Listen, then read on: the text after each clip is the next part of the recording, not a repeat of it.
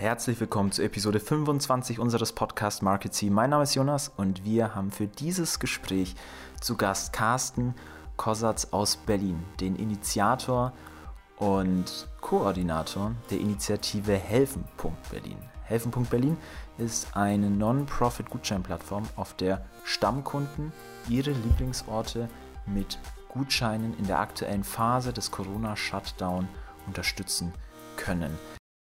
Carsten und ein Team aus mittlerweile 30 Ehrenamtlichen haben es tatsächlich hinbekommen, innerhalb von sechs Wochen sage und schreibe 1,3 Millionen Euro an Gutscheinwert zu verkaufen. Sie haben mittlerweile 2600 Lieblingsorte auf der Plattform registriert und haben so einen unglaublichen Erfolg in den letzten Wochen verzeichnen können. Ich habe mit Carsten natürlich darüber gesprochen, wie sie die Seite hochgezogen haben, wie, wie sie an die Leute rangekommen sind und wie sie das Ganze aufgebaut haben. Ich habe mit Carsten aber auch darüber gesprochen, wie koordiniert man eigentlich ein Team aus 30 Ehrenamtlichen, die zusammenkommen, um zu helfen. Welche Strukturen braucht es, welchen Voraussetzungen bedarf es und wie funktioniert das Ganze. Das gibt es jetzt, denn wir starten direkt ins Gespräch. Denn it's Marketing Time. Wir sind heute im Gespräch und ich, ich freue mich wirklich riesig äh, mit Carsten Kossatz aus Berlin. Ähm, ich hoffe, ich habe deinen Nachnamen richtig ausgesprochen. Bitte verzeih mir, falls nicht. Carsten, du hast vor einigen Wochen ähm, die Initiative Helfen Berlin ins Leben gerufen, ähm, um ja, lokalen Unternehmerinnen und Unternehmern in der aktuellen Shutdown-Phase des Coronavirus ähm, unter die Arme zu greifen. Erstmal vielen, vielen Dank, dass du äh, in den turbulenten Zeiten aktuell die Zeit gefunden hast, ähm, dich mit uns hier heute zu unterhalten. Ich freue mich wirklich sehr. Vielleicht, wir starten immer ins Gespräch ähm, und, und, und fragen die Leute eigentlich, wer bist du eigentlich? Was machst du eigentlich? Und bei dir, Carsten, wäre für mich die Frage, was machst du eigentlich, wenn du nicht gerade die urbane Vielfalt Berlin vor einer Pandemie rettest? ähm, ja, hi, danke für die Einladung zu diesem Podcast. Ähm, was mache ich normalerweise? Ich mache ganz unterschiedliche Sachen. Also ich bin schon seit zehn Jahren hier als in Berlin als Unternehmer unterwegs. Das heißt, ich habe ganz unterschiedliche Unternehmungen, so die ich mache. Das eine ist eine Kalendermanufaktur, die ich mal übernommen habe, weil ich es einfach total schön fand. Das ist so ein Traditionsbetrieb, ein Berliner Traditionsbetrieb, in dem Kalender von Hand hergestellt werden. Und dann habe ich eine Werbeagentur, mit der mache ich relativ viel öffentlichkeitswirksame Sachen, also Werbekampagnen und Branding, also Markenentwicklung, Markengestaltung. Äh, und dann habe ich noch andere Projekte, die in Richtung New Work gehen. Zum Beispiel die Outside Society. Das ist ein mobiler Konferenzraum, den man in den Wald stellen kann oder an den Strand, aber auf jeden Fall an die Orte, wo man normalerweise seine Freizeit verbringt. Und äh, das funktioniert besonders gut, dort irgendwie Brainstorming-Sessions abzuhalten, weil man an diesen Orten normalerweise eben auch kreativer ist. Und das ist für Unternehmen ganz wichtig, wenn sie mal irgendwie alte Strukturen aufbrechen wollen. Das heißt, ich mache ganz unterschiedliche Sachen. Im Prinzip kann man das alles subsumieren unter New Work. Das ist so mein Lebensthema. Das heißt, ich beschäftige mich sehr viel damit, wie werden wir in Zukunft arbeiten und was brauchen wir an Strukturen für Arbeit. Und ähm, ja, das ist super spannend. Jetzt hast du gerade als erstes genannt, du hast eine Kalendermanufaktur übernommen. Hast du, hast du das Gefühl, du hängst so ein bisschen zwischen der Nostalgie von so einer, von so einer Manufaktur und der digitalen Welt von heute und auch, auch dem Thema New Work und, und neuen Themen, neuen Arbeitsformen? Das will ich tatsächlich nicht sagen, weil ich glaube, dass wir da ganz, ganz viele Parallelitäten haben. Natürlich wird alles digitaler, aber wir, wir beobachten jetzt gerade auch einen absoluten Gegentrend auch, so hin zu mehr Achtsamkeit, hin zu mehr persönlicher Planung, also persönliche Planung vielleicht sogar auch wirklich in irgendwelchen Sketchbooks, die man sich schön gestaltet. Ich glaube, dass das auf jeden Fall eine Ergänzung ist. Ich finde es wichtig, dass man, dass man so, ja, bewährtes erhält und ergänzt um neue Technologien. So habe ich das immer verstanden. Und ich würde nicht sagen, dass, es, dass ich zwischen den Stühlen sitze, sitze, sondern ich verbinde die Stühle eher zu etwas Größerem. Das finde ich, das ist eine sehr schöne Sache. Du hast jetzt gerade eben schon so ein Stück weit ähm, von Achtbarkeit gesprochen. Ich würde gern mit dir auch gleich so ein Stück weit darüber reden, auch weil du das Thema New Work angesprochen hast, wie man eigentlich so eine, ich sag mal, eine Truppe an, an Ehrenamtlichen, die ihr ja bei Helfen Berlin seid, äh, wie man das eigentlich koordiniert und wie, wie sowas gut funktionieren kann. Davor würde ich dir ähm, ganz gerne aber erstmal noch die Frage stellen, weil vielleicht wissen es einige Hörer da draußen nicht. Ähm, was ist eigentlich Helfen Berlin? Kannst du das aus, aus deiner Perspektive nochmal beschreiben? Und, und wie kam es eigentlich dazu? Ja, sehr gerne. Ähm, Helfen Berlin ist eine Non-Profit-Plattform, die wir vor ziemlich genau sieben Wochen ins Leben gerufen haben.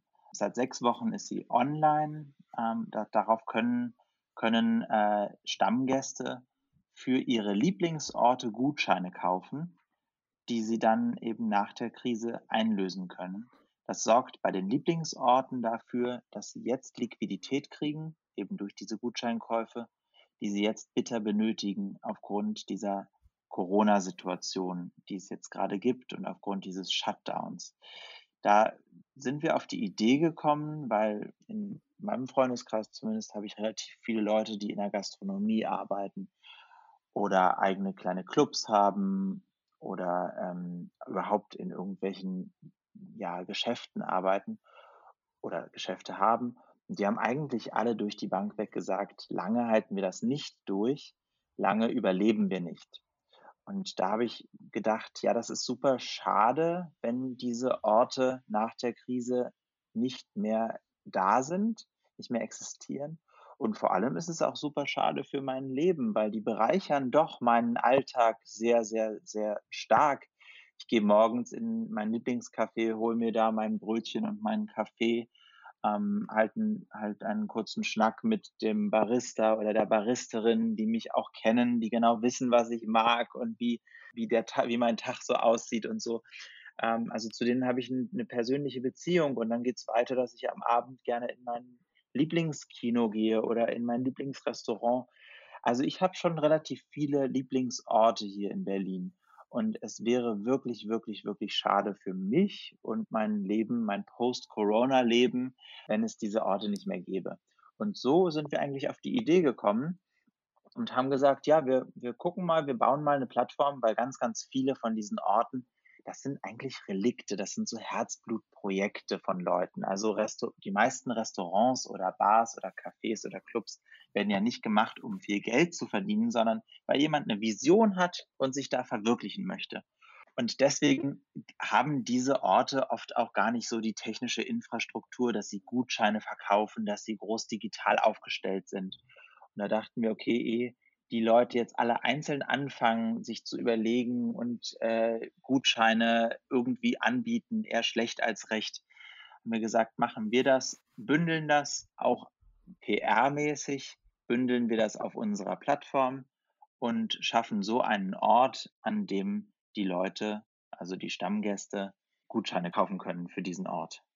Okay, jetzt ist das ja, ihr seid, du meinst, ihr seid vor sechs Wochen online gegangen. Es ist bei euch unfassbar, unfassbar schnell gegangen. Ihr habt eine Wahnsinnskurve hingelegt. Und ich weiß nicht, was, was, was sind denn für euch jetzt nach sechs Wochen Go Live ähm, circa, was sind für euch gerade die Zahlen? Wie viele, wie viele Orte habt ihr auf der Plattform und wie viele Gutscheine habt ihr verkauft?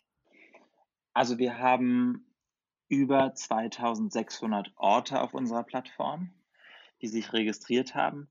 Und wir haben Gutscheine im Wert von mehr als 1,3 Millionen Euro verkauft, was einfach so eine unglaublich große äh, Menge an Geld ist, die da eins zu eins weitergereicht wird an diese Lieblingsorte. So, mit so viel hätten wir im Leben nicht gerechnet. Äh, wir hätten auch mit so vielen Orten nicht gerechnet, aber das zeigt einfach, was es für einen enormen Bedarf gibt daran und wie gerne sich die Leute auch gegenseitig unterstützen und wie solidarisch die Gesellschaft miteinander im Moment ist. Das stimmt einen schon, also mich zumindest, sehr positiv Das macht auf jeden Fall Hoffnung. Ich habe das auch so ein bisschen mitverfolgt aus einer, aus einer etwas anderen Warte, aber ich fand, das war eine sehr schöne Sache. Ich, ich freue mich auch sehr, heute mit dir so ein bisschen über die positiven Seiten dieser ganzen Geschichte äh, sprechen zu können. Was würdest du denn sagen, wie, wie kam der Stein bei euch ins Rollen? Also wann, wann ging das so richtig los? Und was hat diesen Stein so richtig losgetreten? Da gibt es ganz unterschiedliche Elemente, die ich extrem wichtig finde. Das eine ist Timing. Timing in, also wir haben einfach losgelegt. Wir wussten, es gibt den Bedarf und haben es geschafft, innerhalb von einer Woche eine Lösung zu schaffen dafür, für diesen Bedarf. Das heißt, wir haben, waren extrem schnell, waren Vorreiter, waren, waren die ersten mit so einem Projekt in Deutschland, zumindest so, dass ich es weiß. Und das hat dem Ganzen wahnsinnig viel Energie gegeben. Dann, das Zweite, was ich wahnsinnig wichtig finde, ist, wir haben angefangen mit der Medienarbeit, bevor es überhaupt, bevor wir überhaupt live waren. Das heißt, wir hatten relativ schnell eine Landingpage. Innerhalb eines Tages hatten wir eine Landingpage, auf der sich Leute schon mal informieren konnten und auf die wir auch die Presse natürlich geleitet haben. Und wir haben es wirklich geschafft, da in kurzer Zeit sehr, sehr viel Staub aufzuwirbeln, sehr viele Leute über uns berichten zu lassen, weil es einfach gerade ein Thema war, was in diese Zeit gepasst hat und was gebraucht wurde, nämlich eine Positivnachricht in dieser fürchterlichen Zeit. Und deswegen, wir haben quasi mit der Medienarbeit angefangen, bevor es überhaupt live war. Das unterscheidet uns schon auch von vielen anderen Projekten. Viele frickeln erstmal vor sich hin und äh, sobald sie dann live sind, fangen sie dann langsam mal an mit Medienarbeit. Aber ich glaube, für ein erfolgreiches Projekt ist es immer wichtig, dass man das schon parallel angeht und dass man die Medien da auch mitnimmt und sagt, hey, wir entwickeln das jetzt gerade. Und dann sind eben alle schon gespannt auf den Go Live und wenn der Go Live dann ist, dann hat man umso mehr Berichterstattung. Das heißt, das war auch wahnsinnig wichtig. Und das dritte ist, dass wir wahnsinnig viele, wir haben, das Ganze war, ist keine Ego-Nummer von irgendeinem von uns, sondern wir haben uns von Anfang an als Team begriffen. Inzwischen arbeiten in unserem Team non-profit-mäßig mehr als 30 freiwillige Helferinnen und Helfer die da ihre Zeit investieren und nichts dran verdienen, was großartig ist. Aber dieses, dieses Team zusammenzustellen und gemeinsam sowas auf die Beine zu stellen, ist eine ganz großartige Energie, die diese, die, die eben, ja, sich multipliziert, die sich vervielfacht. Ähm, wir sind in die Netzwerke in dieser Stadt, also in Berlin, reingegangen, Business-Netzwerke. Das Business-Netzwerk Außergewöhnlich Berlin war von Anfang an mit am Start. Berlin Partner, die Wirtschaftsförderungsgesellschaft von, von Berlin war mit am Start. Alle haben irgendwie mitgemacht und ähm, dieses, dieses Projekt, ja, ist keinem, das gehört keinem, das gehört uns allen, die daran mitgearbeitet haben. Und das ist, glaube ich, auch ganz wichtig, dass man das Ganze versteht als Kollaboration, als Gemeinschaftswerk. Denn nur darüber, dass eben ganz, ganz viele Leute diese Botschaft verbreiten als ja, und stolz sind darauf, dass sie daran teilhaben. Nur darüber schafft man so eine große Reichweite in so kurzer Zeit. Also würdest du sagen, dass einer der ganz, ganz großen Multiplikatoren und auch Hebel für euch die Reichweite der Mitstreiter war? Auf jeden Fall. Das würde ich auf jeden Fall sagen. Aber es gibt noch eine zweite Reichweite und die ist auch verdammt wichtig. Und das ist die Reichweite der Lieblingsorte selbst. Und wir hatten, als wir gestartet haben an dem Freitag, hatten wir bereits, ich glaube, 300 Lieblingsorte auf unserer Plattform. Genau, 300 registrierte Lieblingsorte. Und die hatten alle bereits einen Zettel in ihrem Schaufenster zu hängen. Ich bin ein Lieblingsort mit einem Link zu unserer Website. Und dadurch hat das eine enorme Präsenz bekommen, obwohl wir damals noch gar keine Plakate oder noch gar keine richtigen Werbemittel in der Straße zu hängen hatten. So war das trotzdem etwas gut Sichtbares, weil jeder ja irgendwie an seinen Lieblingsorten doch vorbeiläuft und dann eben auch diese Zettel ins Auge gefallen sind, die jeder eben selbst ausdrucken konnte. Die waren von uns vorgestaltet. Und das war auch eine ganz wichtige Reichweite, die das Ganze dann nochmal ähm, multipliziert hat. Also ich hätte jetzt gedacht, dass die Reichweite gerade bei so, bei so einer Initiative, die ja auch äh, sich primär online abspielt, gedacht, dass das Marketing auch vorwiegend über digitale Kanäle funktioniert. Wie würdest du sagen, kann man das über den Daumen peilen? Was würdest du sagen? Wie war da für euch die Gewichtung? Was, ähm, worauf habt ihr wie viel Wert gelegt, offline, online im Vergleich? Oh wow, ähm, das kann ich so genau gar nicht sagen, weil wir eben an ganz vielen Fronten zusammengearbeitet haben. Es gab ganz, also ganz wenig Strukturen nur tatsächlich. Das heißt, wir haben uns nicht hingesetzt und haben gesagt, wir machen jetzt mal eine Mediastrategie und überlegen, wer kann wie viel machen. Wir hatten zum Beispiel einen, einer ist zu unserem Team dazugestoßen, der ist LinkedIn-Experte und der hat gesagt, hey, ich würde gerne mitarbeiten. Und wunderbar, dann hatten wir einen LinkedIn-Experten in unserem Team und der boostet unseren LinkedIn-Account und äh, sorgt dafür, dass wir auf LinkedIn gut, ein, äh, gut aufgestellt sind. Genauso haben wir das Ganze für Instagram und Facebook. Ich würde schon sagen, dass vielleicht zwei Drittel digital, aber doch auch ein Drittel analog Werbung ist kommt jetzt immer darauf an, was man als digital zählt, aber zum Beispiel auch ganz, ganz viel Radiowerbung, die uns auch ganz weit gebracht hat. Und wir waren auch im Fernsehen in Reportagen, die uns auch weit gebracht haben. Insofern, es ist wirklich ein riesiger Marketing-Mix gewesen am Ende. Wenn man das jetzt im Nachhinein analysiert, ja, vielleicht war es zwei Drittel digital, dadurch, dass auch viele von den Lieblingsorten uns auf Instagram und diversen Social Media gepostet und geteilt haben. Ähm, aber auf jeden Fall war es ein Drittel, ein Drittel irgendwie klassische Media. Okay. Weißt du, wie hoch bei euch, wie hoch war der Traffic, den ihr bei euch auf der Seite hattet? Weißt du, was da, was da der Peak war? Und wann war das im Prozess? Also die absoluten Peaks sind tatsächlich dann, äh, wenn wir im Fernsehen zu sehen waren. Was total interessant ist, weil ich nie gedacht hätte, dass das Fernsehen noch so ein Leitmedium ist und dass da, also dass so, so, so viel Resonanz auf so ein Fernsehinterview zum Beispiel jetzt noch entsteht. Und da hatten wir dann enorme Klickraten von irgendwie 22.000 Anfragen pro Sekunde, was einfach Wahnsinn ist. Genau, also da war das dann am, am größten. Aber so ein, so ein Grundrauschen haben wir schon immer und immer wenn uns irgendjemand geteilt hat, irgendein Blogger, der uns besonders cool fand, wir hatten zum Beispiel auch Hertha BSC, unser Hauptstadt-Fußballclub hier, oder einer von unseren beiden wichtigen Hauptstadt-Fußballclubs, der hat uns auch geteilt. Und dann natürlich hat man dann eine relativ hohe Aufmerksamkeit, ähm, wenn, wenn quasi so die ganze Stadt diese, diese Initiative so unterstützt. Hattet ihr dahin gute Kontakte oder war das einfach, weil das so die Runde gemacht hat und weil die Leute diese Initiative so fantastisch fanden, dass das einfach so viel geteilt wurde? Also man muss schon sagen, dass wir hervorragend vernetzt sind. Das sind wir einfach, weil wir schon zehn Jahre eben auch ganz, ganz viel mit ganz vielen Partnern hier in der Stadt, Stadt arbeiten. Und dadurch, dass wir eben äh, Netzwerke auch im, ähm, also Business-Netzwerke in unserem ja, Gründungskreis von der Initiative eben hatten. Dadurch sind wir schon sehr gut vernetzt und dadurch hat sich das natürlich dann auch so schnell multipliziert. Natürlich gab es aber auch ganz, ganz viele Firmen, die auf uns dann zugekommen sind, als sie von der Initiative gehört haben und uns eben gefragt haben, was sie tun können, wie sie unterstützen können, wie sie ihre Medien auch einbringen können. Jetzt haben wir ja gerade eben, ich würde auch sagen, viel über Endkunden gesprochen, ähm, die ihr erreicht habt die die Gutscheine kaufen. Du meintest aber vorhin, ihr hattet vor dem Start oder bei GoLive hattet ihr schon 300 Läden auf der Seite. Lief das über die, kamen die über die Mediaarbeit davor oder kam das auch übers Netzwerk? Wie habt ihr es geschafft, diese, diese doch recht große Basis ja an, an Lieblingsorten ähm, schon vor GoLive aufzubauen?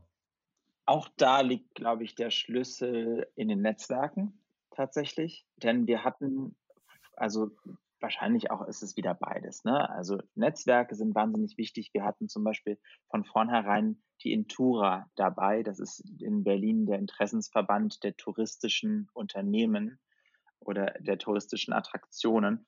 Da sind echt eine ganze Menge von der Intura dazu. Äh, einfach bei uns haben sich dann registriert in dieser einen Woche, in der wir das hochgezogen haben.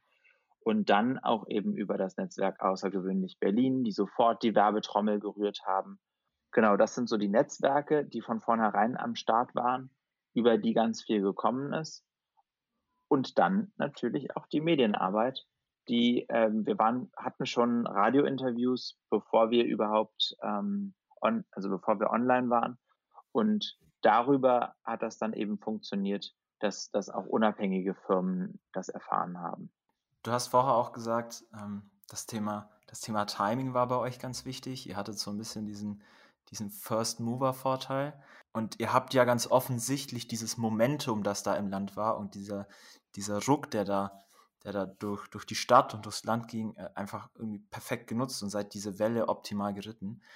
Meine Frage an der Stelle wäre noch, wie habt ihr es geschafft, jetzt über sechs Wochen diese Aufmerksamkeit und diesen Traffic auf der Seite so, so hoch zu halten und die Leute auch bei Laune zu halten? Weil ich kann mir vorstellen, äh, dass gerade in so einer Situation, wo, wo die Dinge sehr emotional werden und man sagt, ich möchte helfen als Kunde, dass das ähm, auch nach den ersten zwei Wochen bereits abflacht? Habt ihr es einfach geschafft, punktuell immer wieder Signale reinzusenden? Oder was würdest du sagen, wie habt ihr es geschafft, diesen, diesen Traffic und diese ganze Traktion und Aufmerksamkeit über sechs Wochen hochzuhalten? Auf jeden Fall sollte man sagen, dass es kein Selbstläufer ist, sowas, sondern das ist ganz, ganz, ganz harte Arbeit von einem Team, was da sehr gute Arbeit gemacht hat über diese Zeit.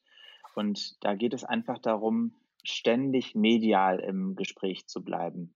Die mediale Aufmerksamkeit, also in der Presse zu sein, die ganze Zeit mit irgendwelchen Themen oder mit irgendwelchen Neuigkeiten, das sorgt dafür, dass sich weiterhin Lieblingsorte registrieren, die ja dann wieder als Multiplikatoren für ihre Stammkundschaft funktionieren und diese Stammkundschaft geht dann eben auf die Seite und kauft eben nicht nur den einen Gutschein für den Lieblingsort, sondern auch für den zweiten oder dritten Lieblingsort, den, den man dann darauf schon findet. Und ich glaube, je mehr Lieblingsorte da sich jetzt auch registriert haben, umso mehr begreifen die Leute auch, wie bunt ihre Kieze sind und dass man eben nicht nur für ein Restaurant einen Gutschein kauft, sondern vielleicht auch fürs Nagelstudio oder für den Friseursalon oder fürs, für den Buchladen.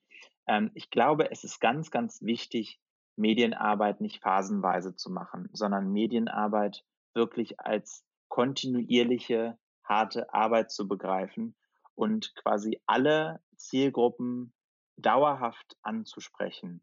Ähm, da haben wir ganz unterschiedliche Zielgruppen. Da haben wir natürlich die Medien. Die spricht man an mit Pressemitteilungen und mit, ähm, mit direkten Presseinterviews und Calls und sagt, hey, wollt ihr nicht nochmal berichten, wollt ihr jetzt nicht nochmal ein Update rausgeben und so weiter. Dann haben wir die Anbieter selbst, denen man natürlich auch regelmäßig irgendwie Feedback geben muss und ähm, da diese positive Stimmung, die bei uns vorherrscht, eben auch weitergeben muss an die Anbieter, also an die Lieblingsorte. Und dann gibt es die Nutzer selbst. Da haben wir relativ früh einen Newsletter aufgebaut, in dem inzwischen eine ganze Menge Leute sich auch registriert haben denen man auch eben diese Neuigkeiten immer schicken muss.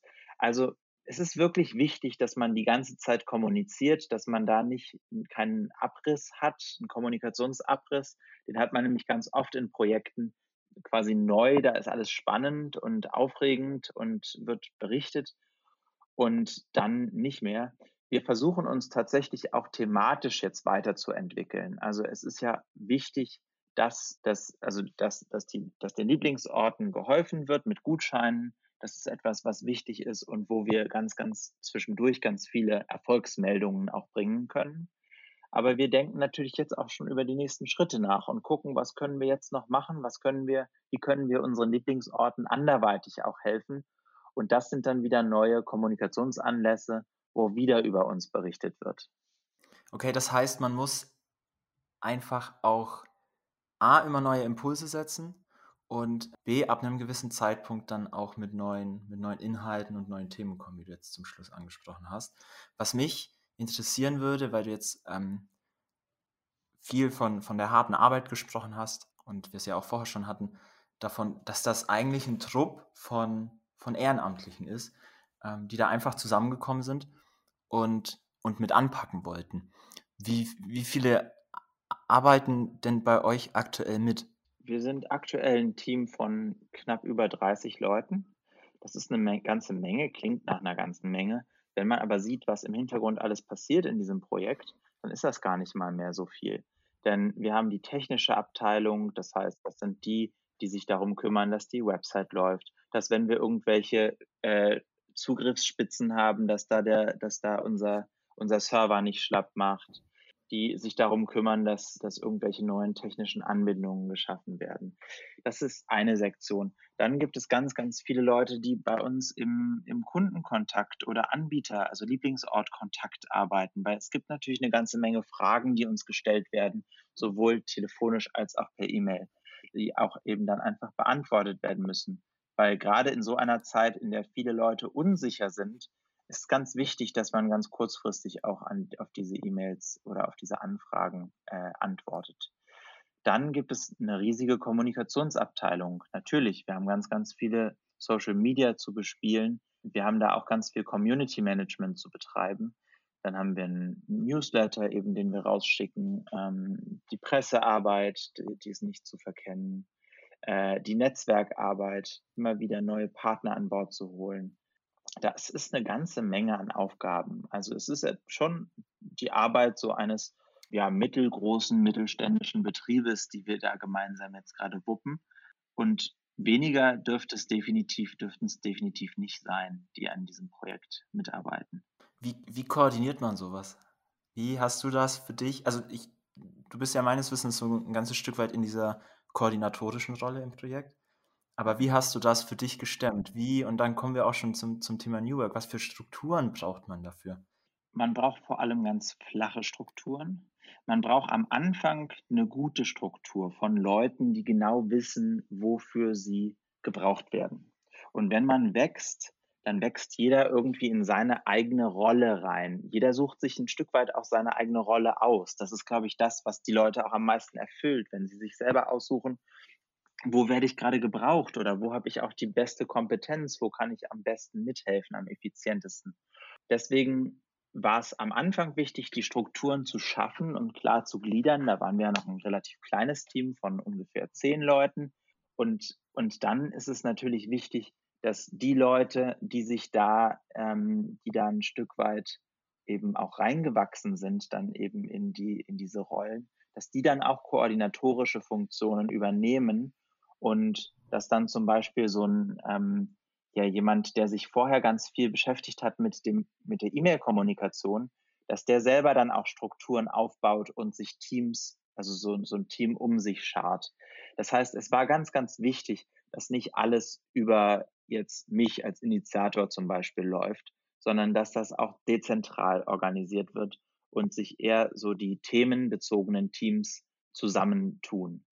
Und da ist es tatsächlich eine ganz gute Überleitung zum Thema New Work, weil ich davon überzeugt bin, dass das in Unternehmen genauso wichtig ist. Und ich merke es und ich weiß es aus eigener Erfahrung, dass es nie gut ist, wenn über einen Schreibtisch zu viele ähm, Aufgaben und zu viele ähm, Kompetenzen laufen, weil dieser, diese eine Person äh, das Ganze am Ende eher bremsen wird, als sie das, als, als das Ganze Kompetenz, äh, kompetent zu leiten. Also ich glaube, es ist ganz, ganz wichtig, dass man an Schlüssel, Schlüsselpositionen Leute hat, die ähm, da ein gutes, fundiertes Wissen haben. Vielleicht dadurch, dass sie von Anfang an dabei waren, vielleicht aber auch dadurch, dass sie sich da gut eingearbeitet haben. Und diese Schlüsselpositionen eben die Teams dann so koordinieren, ja, relativ, mit relativ flachen Hierarchien. Mit, mit welchen mit welchen Tools habt ihr gearbeitet für euch intern in der Kommunikation und in der Arbeitsorganisation? Das ist auch super, äh, super interessant, weil es mag ein bisschen dilettantisch klingen zum Teil, weil es ähm, natürlich, ja, tatsächlich, also nein, also wir arbeiten, wenn es um Aufgaben geht, arbeiten wir super gerne mit Asana und das ist ja auch ein professionelles Tool und das ist, äh, ist super. Aber man muss wissen, wenn auch ganz viele Freunde was zusammen machen, also man muss sich das ja wirklich so vorstellen, wir sind jetzt kein Businessverein, wo alle super ernst und jeden Tag Anzug tragen und äh, Krawatte, sondern es ist wirklich eine Gruppe von Freunden, die sich da zusammengefunden hat. Und die Leute, die wir noch nicht kannten, die dazugekommen sind, die sind auch zu Freunden geworden dadurch. Insofern ist die, die äh, Kommunikation, die man sonst vielleicht in Firmen in Slack machen würde, in ganz vielen WhatsApp-Gruppen einfach koordiniert, weil WhatsApp tatsächlich jeder hat. Auch jeder, der noch äh, Student ist oder jeder, der, der ja irgendwie irgendwie aus seinem Alltag äh, in seinem Alltag so äh, noch ein paar Stunden abzwacken konnte. Jeder hat WhatsApp und deswegen haben wir WhatsApp als Tool gewählt. Dann sind das halt unterschiedliche Gruppen für die unterschiedlichen Teams, aber WhatsApp als Hauptkommunikationskanal. Okay, verrückt, hätte ich jetzt überhaupt nicht erwartet, weil ja WhatsApp auch ähm, doch oftmals äh, für die Arbeit sehr verschrien ist, äh, für, für sehr viel Chaos zu sorgen, weil auch sehr viele Nachrichten dort untergehen. Das erfordert dann wahrscheinlich auch einfach eine enorme Disziplin von jedem Einzelnen, würde ich mal schätzen. Ja, das stimmt. Es gibt WhatsApp-Gruppen, in denen ähm, wir ganz klar sagen, okay, das sind Gruppen, da, da werden, da darf nur der Admin drin posten oder da darf nur äh, derjenige drin posten, der wirklich ein, vertretbares Anliegen gerade hat. Aber es gibt natürlich auch Gruppen, in denen einfach mal gechattet wird und einfach ein nettes äh, Wort gewechselt wird. Das äh, ist dann natürlich jedem selbst überlassen, inwiefern man dann eben auch da immer mitlesen möchte. Tatsächlich so die Hauptabstimmungen, die strategischen Abstimmungen, die laufen natürlich nicht über WhatsApp, sondern vor allem über äh, über, über Tele Telefon oder über, ja, über diverse äh, ja, Skype, äh, Hangouts, Meeting ähm, oder Konferenztools. Natürlich ist das so. Aber was ich einfach damit sagen wollte, ist, wir nutzen WhatsApp, weil das das Medium ist, was am verfügbarsten ist. Und es ist schwierig, einer Gruppe ein Medium überzu, ähm, überzuhelfen, wenn es, äh, wenn, wenn diese Gruppe dieses Medium gar nicht kennt und gar nicht gerne benutzt. Das heißt, ich verstehe im Arbeitskontext total die Vorteile von Slack und von professionellen Kommunikationstools. Aber ich weiß einfach für die Masse, also dadurch, dass wir einfach so ein sehr diverses Team sind, weiß ich einfach die, die Vorteile der Flexibilität von WhatsApp wahnsinnig sehr zu schätzen. Würdest du auch wenn wir jetzt mal ähm, von, von New Work, du hast das ja schon gesagt, das ist in deinen Augen auch eine ganz, ganz große Lektion für, für etablierte Unternehmen. Würdest du sagen, dass das auch für, für jedes Unternehmen, für jeden Manager, der ein Team oder eine Abteilung hinter sich hat, die Entscheidungsmaxime sein sollte, sich immer danach zu richten, was ist am besten für, für den Einzelnen und, und für das Teamgefüge und gar nicht vielleicht am professionellsten? Ich glaube, dass in ganz, ganz vielen Unternehmen dieses Thema Professionalität ein ähm, oder interne Professionalität einen viel zu hohen Stellenwert hat und dazu führt, dass Unternehmen sich selbst viel zu wichtig nehmen und auch viel zu viel Overhead betrieben wird in der internen Koordination und Orga. Ich glaube, da können Unternehmen eine ganze Menge lernen. Gleichzeitig muss man es aber auch so sehen, dass es einen guten Grund gibt, warum sich ein Unternehmen dafür entscheidet, ein bestimmtes Medium einzuführen, einfach weil es steuerbar ist und weil man dann eben, weil eben alle auf diesem Medium dann eben kommunizieren und sich die Teams auch untereinander austauschen können. Das ist natürlich auch ein total wichtiger Vorteil in, innerhalb von Unternehmen. Ich glaube aber, wenn man jetzt so Projektteams hat, einen relativ begrenzten Horizont für, für ein Projekt. Also für uns war das ja jetzt tatsächlich so, ja, die Corona-Zeit, wie lange sie auch noch dauern mag. Aber es ist auf jeden Fall irgendwie in genau diesem Team der freiwillig Helfenden ist das ein Projekt, was, äh, was, was begrenzt ist. Und in der Zeit natürlich, wenn, wenn man solche Projekte hat als Unternehmen, muss man eben immer gucken, wer sind denn die am Projekt Beteiligten und welche Medien nutzen die gerne. Weil die Leute kommunizieren ja gerne miteinander, aber sie kommunizieren nicht mehr gerne in dem Moment, in dem sie sich äh, in das 24.000. andere Kommunikationstool da registrieren müssen und einwählen müssen. Ist auf jeden Fall viel Fingerspitzengefühl im Management gefragt. Grundsätzlich mag ich standardisierte Lösungen, aber manchmal ist es eben auch sinnvoll, einfach zu gucken, was ist jetzt das am besten verfügbare Tool. Würdest du sagen, dass, ähm, oder gibt es für dich aus diesem ganzen Helfen-Berlin-Prozess ein Learning oder vielleicht auch mehrere Learnings, sei es jetzt zu dem, zum Thema der Zusammenarbeit oder zu, zu Marketing-Themen, zum, zum Thema Produkt, ein Learning, das du für dich neu dazu gewonnen hast? Auf jeden Fall. Da fallen mir ad hoc fallen mir zwei Learnings ein, die ich ganz, ganz, ganz essentiell finde. Das eine ist gnadenloser Pragmatismus. Es ist wirklich nicht wichtig, wie technisch ausgeklügelt ein System ist oder an, an den Start zu gehen mit einem total technisch ausgeklügelten System.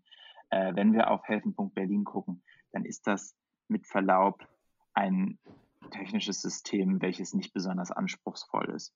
Das ist auch völlig in Ordnung, aber es ist einfach wahnsinnig pragmatisch, weil es hat schnell eine Lösung gebracht für ein Problem, was es gerade zu der Zeit dann eben gab. Das heißt, ich würde auch in Zukunft immer sagen, es ist, es ist wichtig, pragmatisch voranzugehen und ähm, erstmal quasi an den Markt zu gehen und dann zu gucken, okay, wo kann man jetzt noch optimieren? Das finde ich wahnsinnig wichtig und das ist ein Learning, was, was ich für mich auf jeden Fall ja nochmal ganz anders vergegenwärtigt habe. Und das andere Learning, was ich hatte, ist, dass ich ja, dass, dass das Thema Planung total wichtig ist, aber viel wichtiger ist noch, dass man reagiert auf die äußeren Umstände oder auf die Leute, die, die dann auf einen zugehen und die eben dem Projekt nochmal einen ganz anderen, eine ganz andere Richtung oder ganz anderen Schwung geben können. Also da eine gewisse Spontanität in der Planung sich auch äh, beizubehalten und Platz dafür einzuräumen. Das ist etwas, was im New Work-Kontext ja durchaus auch schon Anwendung findet, wenn man mal über so Sprints redet oder agile Teams, die quasi nicht ein festes Ziel haben, sondern den Prozess als Ziel gestalten, den fort, die fortlaufende Veränderung als Ziel haben. Ähm, das ist schon etwas, was äh, da sehr, sehr, sehr präsent ist. Aber es ist etwas, was man sich immer wieder vergegenwärtigen muss, weil ich glaube, wir leben in einer Gesellschaft, in der es immer darum geht, sich einen Plan zu machen, und dieses Ziel auf genau diesem Weg zu erreichen. Dass man aber viel erfolgreicher sein kann, wenn man einfach die, äh, die Augen und Ohren offen lässt für alles, was da von der Seite so reinkommt, das ist extrem wichtig und hat uns enorm weit gebracht. Pragmatismus und, und einfach auch Offenheit für Neues und sich selber nicht festfahren. Ich stelle mir das sehr schwer vor. Ich glaube, ich glaube, es geht, ich glaube, es geht äh, sehr vielen Leuten so, dass das gar, oft gar nicht so einfach ist, immer offen zu bleiben und sich selbst nicht irgendwo festzufahren. Wovon wir auch vorher gerade schon, du hast es vorher schon angerissen. Ich möchte das jetzt gerne auch, wenn wir Richtung Ende unseres Gesprächs gehen, möchte ich einmal nochmal darüber, äh, darüber mit dir sprechen. Und zwar, ihr habt die Initiative Helfen Berlin getauft und nicht irgendwie Gutscheine Berlin oder wie auch immer. Ähm, und du hast davor schon gesagt, ihr wollt jetzt weiterhelfen und ihr wollt weitere Lösungen anbieten. Ähm, was ist deine Vision hinter der ganzen Sache und, und wo soll es jetzt, wo soll es jetzt hingehen in den nächsten Schritten? Also das eine ist tatsächlich das Helfen, das war ja auch wirklich die Vision oder, oder nee, das war die Mission, ähm, den Lieblingsorten zu, äh, zu helfen damit und dafür zu sorgen, dass sie, dass sie jetzt in der Situation nicht untergehen wir gehen sogar jetzt gerade noch einen Schritt weiter und sagen, wir machen eine weitere Initiative Retten. Berlin.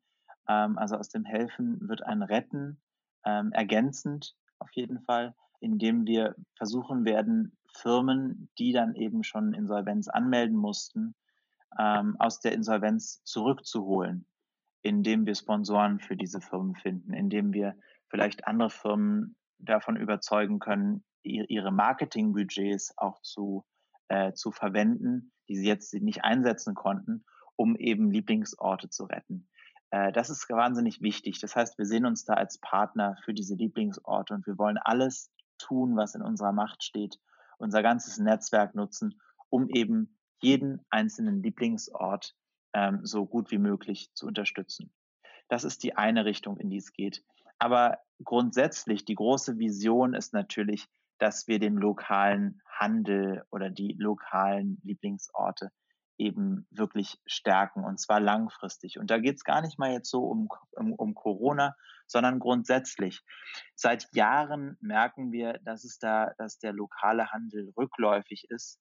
Und das ist ganz natürlich, weil einfach die Online-Angebote so wahnsinnig verlockend sind und es dieses, diese große Plattform Amazon gibt, auf der alles super schnell verfügbar ist. Tatsächlich ist aber die persönliche Interaktion, finden wir, total wichtig als Komponente im Zusammenleben in einer Stadt. Und deswegen wollen wir so ein Gegengewicht dazu aufbauen, um äh, den lokalen Handel zu stärken, um die Lieblingsorte zu stärken, damit die langfristig eben überleben können. Und da werden wir eben mit einem Angebot an den Start gehen, was so ein Gegengewicht zu den großen Online-Plattformen bietet. Finde ich super spannend, vor allem weil es ja in den, gerade auch diesen letzten Punkt, vor allem weil es ja in der letzten Zeit auch immer wieder darum geht und wird Amazon, und man, man sieht das ja aktuell, dass denen diese, diese Krise, diese Pandemie aktuell sehr, sehr gut tut und dass denen das sehr stark in die Karten spielt. Und gewöhnen sich die Kunden vielleicht nochmal so viel stärker an den Onlinehandel, dass das, ich sag mal, der letzte, der letzte Stoß für den, für den Einzelhandel ist. Würdest du sagen, der Erfolg von Helfen Berlin ist auch ein Stück weit ein Lichtblick, dass genau das nicht so ist? Und hast du das Gefühl, dass dass ein Stück weit vielleicht dadurch auch das Bewusstsein nochmal in eine ganz andere Richtung geschärft wurde? Ja, das glaube ich, das hoffe ich, das denke ich. Ähm, gleichzeitig nutzen die Leute Amazon und es ist wahnsinnig convenient, einfach auf jetzt kaufen zu klicken und das Ganze sofort geliefert zu bekommen. Ich hoffe, dass die Leute einfach, wenn diese Situation vorbei ist, wissen oder wissen, was sie vermisst haben an ihren Lieblingsorten und da zu ihrem normalen Leben zurückgehen, vielleicht sogar noch einen Schritt weitergehen und sich gerade das eben bewusst machen, dass lokal zu kaufen immer eine Stärkung des, des lokalen Wirtschaftsraumes auch ist. Das hoffe ich sehr stark. Da wollen wir alles tun dafür, damit wir das schaffen, dieses Bewusstsein zu wecken, weil es am Ende ja wirklich so ist, dass jeder von uns Lieblingsorte hat und diese Lieblingsorte nur überleben können, wenn wir dafür Verantwortung übernehmen. Das heißt, wir als Stammkundschaft, als Stammkunden oder Stammkundin haben eine enorme Verantwortung gegenüber unseren Lieblingsorten, dass die eben weiter bestehen können und weiter überleben. Ich finde, das, das sind schöne Worte und, ein, und auch ein sehr schöner Appell, um langsam aber sicher zum Ende unseres Gesprächs zu kommen. Wir stellen unseren Gästen ähm, zum Schluss immer noch drei knappe Fragen, die du auch sehr, sehr gerne, sehr knapp beantworten darfst, mit einem Wort, mit einem Satz. Ähm, du darfst dir auch gerne die Zeit nehmen, äh, dir kurz darüber Gedanken zu machen. Und meine allererste Frage, jetzt wo ich, wo, wo du uns auch so viel über, über ein Stück weit über dein, dein Drive und das ganze Projekt, die ganze Initiative erzählt hast, was treibt dich an? Mich treiben Ideen an. Soll ich das noch weiter ausführen? Das kannst du, das kannst du gerne ma machen. Wir können das auch gerne einfach so stehen lassen. Ja, ich kann, ich kann ihn auch einfach noch mal ein bisschen länger machen. Nur einen Halbsatz länger, dann ist es vielleicht ein bisschen erklärend. Mich treiben Ideen an, die das Potenzial haben, wirklich etwas zu verändern. Und ähm, wenn du jetzt, sagen wir mal, auf den 20-jährigen Carsten nochmal treffen würdest, gibt es irgendwas, was du dem sehr gerne auf seinen Weg für seine Projekte, für seine, für seine ganzen Vorhaben mit auf den Weg geben möchtest? Ich würde, ich würde auf jeden Fall ihm auf den Weg geben, denke gleich groß, so groß wie möglich, wie es nur geht, weil es darum geht, mit jeder Idee die Welt zu verändern. Wir, wir beenden den Podcast mit einem, mit einem letzten Satz und dieser letzte Satz soll deiner sein. Gibt es für dich irgendeinen Satz, irgendein Mantra, irgendwas, was dich, was dich trägt, worunter du gerne deinen Namen sehen möchtest oder worunter dein Name auch schon, auch schon so steht? Oh, wow. das ist wirklich ein, ähm, das ist wirklich schwierig. Niemand ist stärker als der, der eine Idee umsetzt und etwas einfach macht. Alles klar. Danke, Carsten. sehr, sehr gerne. Danke für das Gespräch. Alles klar, Leute, das war Episode 25 unseres Podcast Market C. Wir hoffen wie immer, es war für euch was Spannendes dabei und ihr konntet das ein oder andere von Carsten und aus seiner Initiative und dem geschilderten Prozess von Helfen.Berlin etwas lernen. Solltet ihr in Berlin wohnen, dann schaut auf jeden Fall mal auf www.helfen.berlin.de vorbei, ähm, sucht euren Lieblingsort und lasst auch ihr ähm, ja, unterstützt auch ihr eure Lieblingsorte mit einem Gutschein. Ansonsten unterstützt uns doch gerne, falls ihr es noch nicht getan habt, mit einem Abo auf der Podcast-Plattform eurer Wahl, um keine Folge mehr zu verpassen. Spotify, iTunes oder Soundcloud. Ansonsten hören wir uns beim nächsten Mal. Bis dahin nicht abwarten und Tee trinken, sondern rausgehen und einfach mal machen.